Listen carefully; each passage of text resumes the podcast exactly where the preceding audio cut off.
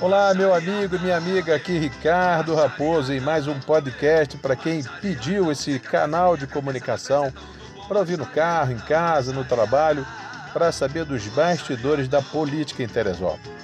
E hoje eu vou comentar sobre a baixaria nessa reta final.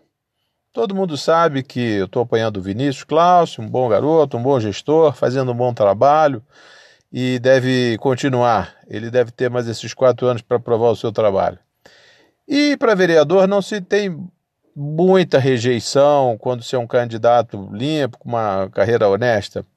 É, eu vejo que alguns candidatos a vereador, especialmente alguns que são vereadores de mandato, estão enfrentando alguns probleminhas, em função de alguns escândalos ou da falta de trabalho, estão pagando um preço caro por isso.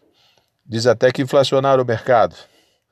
E o que acontece é que quem é sério, quem é correto, quem não dá manilha, quem não dá saco de cimento, acaba é, achando que esse tipo de pessoa vai ter vantagem. Mas conversando com o povo, e olha que eu ando nas comunidades também, ando em todos os meios, eu tenho visto que a rapaziada não está mais afim de vender seu voto. As coisas estão mudando, principalmente os jovens da periferia. Todo mundo sabe o que acontece depois de quatro anos. Tem aquela famosa frase: não te devo nada, te paguei para votar em mim, e por aí vai. Então, graças a Deus, estamos bem, encontrando eleitores é, confiantes, convictos dos votos que tem que dar. Tenho encontrado muitos jovens querendo trabalho.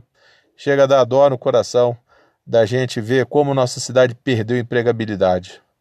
E é missão nossa, numa de vereador, mesmo sendo não sendo uma atribuição direta, mas articular as coisas boas, como no turismo, para os nossos jovens. É possível. Eu tenho colocado nas minhas redes sociais aí que já foi possível fazer. E voltando ao tema da baixaria, tenho ouvido aí muita coisa aí da concorrência aí que Vinícius comprou novilho de ouro por 2 milhões, comprou beneficência portuguesa. Meus amigos, isso não existe, isso é tudo fake news. Conversei com o proprietário que é meu amigo, ele riu a beça. E outras coisas que vai fechar a cidade, que vai botar vacina obrigatória. Olha, cada loucura. Eu nem sei como é que tem gente de bem que acredita nessas coisas. Campanha do Vinícius está muito bem, segue reta, firme.